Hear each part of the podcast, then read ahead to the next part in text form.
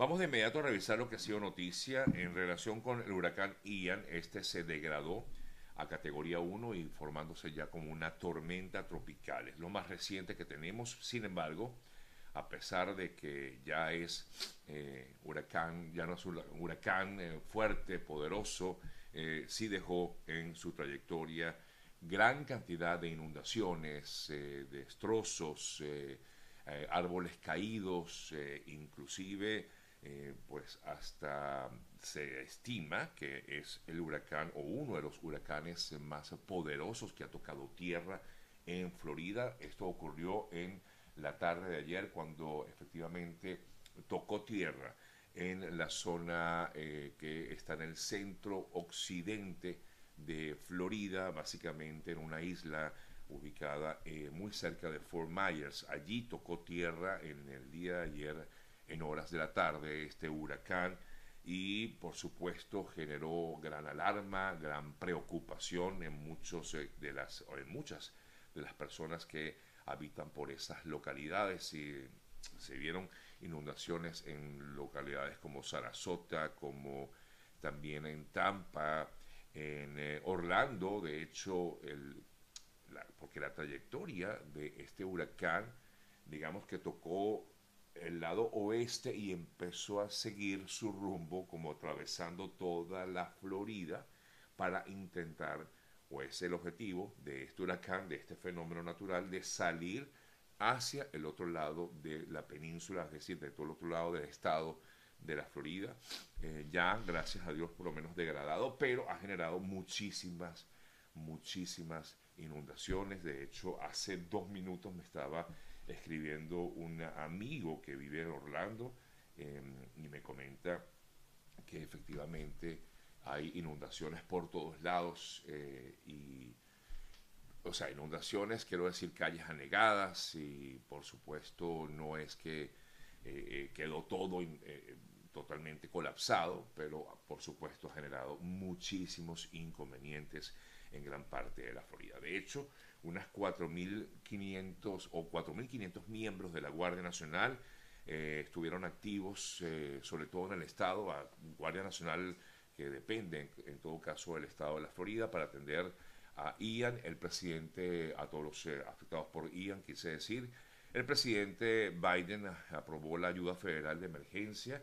mm, para 24 condados de la Florida y pidió seguir instrucciones de las autoridades. Pero bueno, lo importante, eh, lo más reciente, es que ya no es huracán, se, eh, digamos, eh, ya se degradó hasta tormenta tropical y gracias a Dios, pues podemos afirmar que el gran peligro como tal pasó, pero continúa dejando estragos en, en, la Florida, o dejó estragos en la Florida. Igualmente ocurrió en Cuba, como ayer les comentaba, dos personas resultaron fallecidas como consecuencia del paso de Ian por Cuba, en Florida no se ha reportado absolutamente em, pérdidas humanas, eh, pero sí, eh, como ya decía, muchos eh, destrozos y pérdidas materiales. ¿Qué se espera? Bueno, que efectivamente ya para esta mañana, en el transcurso del día, pues va a salir en todo caso hacia el Atlántico es la, por lo menos lo que se estima a este, en este momento. Bien, amigas, amigos, nosotros a esta hora vamos a seguir comentándoles porque también se esperan lluvias, pero en este caso hacia eh, parte del Caribe, es decir, en Venezuela. De hecho, para quienes viven en Venezuela, también mucha precaución. Lamentablemente, los servicios en Venezuela se ven afectados cada vez que llueve y, mm, e información reciente de lo que pudiera ocurrir en Venezuela, se estima que para el día de hoy haya fuertes lluvias en gran parte del país de Venezuela. Eh, lo más reciente que leía hace unos minuticos hablaba de que se prevén lluvias con descargas eléctricas y ráfagas de viento en el día de hoy. Esto es en Venezuela, específicamente, ya les voy a decir que estoy tratando de abrir aquí la información porque habla de algunas zonas específicas, centro, occidente, Zulia, los Andes, igualmente se va a sentir en la parte eh, nororiental del país. Así que mucha precaución para quienes nos sintonizan desde Venezuela o tienen familiares, por supuesto, en Venezuela. Continuamos, amigas amigos, con más noticias y a esta hora eh, les informo, el presidente de Colombia, el eh, presidente de Colombia, Gustavo Petro, eh, pidió la presencia estatal en la zona del Darién. El presidente Petro pidió una presencia estatal que permita asistencia a las personas que recorren esta ruta llamada o conocida como la ruta de la muerte, en la cual muchos migrantes tienen que atravesar su camino en todo caso, hacia Estados Unidos.